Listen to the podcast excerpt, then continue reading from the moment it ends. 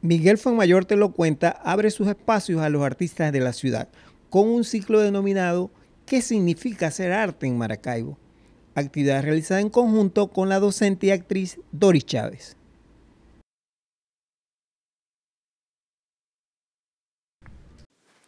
¿Quiénes son los que hacen arte en Maracaibo en tan difíciles circunstancias?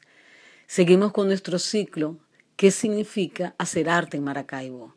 Hoy le toca el turno a Javier Rondón, actor, director teatral, escritor, un artista integral, uno de los más exquisitos, además, artistas plásticos de Maracaibo. Escuchémoslo.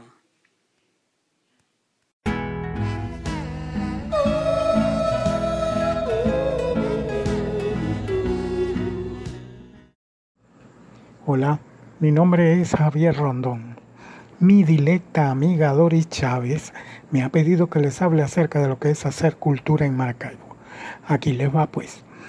Hacer cultura en Maracaibo, en especial hacer teatro en Maracaibo, está considerado científicamente como una actividad sumamente chévere. Aquí todos tenemos la oportunidad de ser pioneros.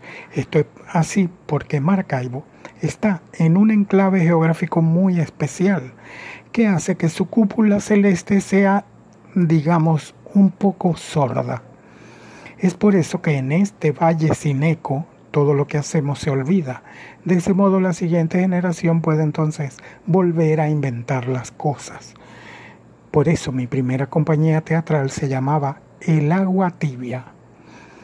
Maracaibo es una ciudad semianónima porque está llena de estatuas de próceres y de calles y avenidas con el nombre de benefactores civiles cuya obra y hazaña hemos olvidado.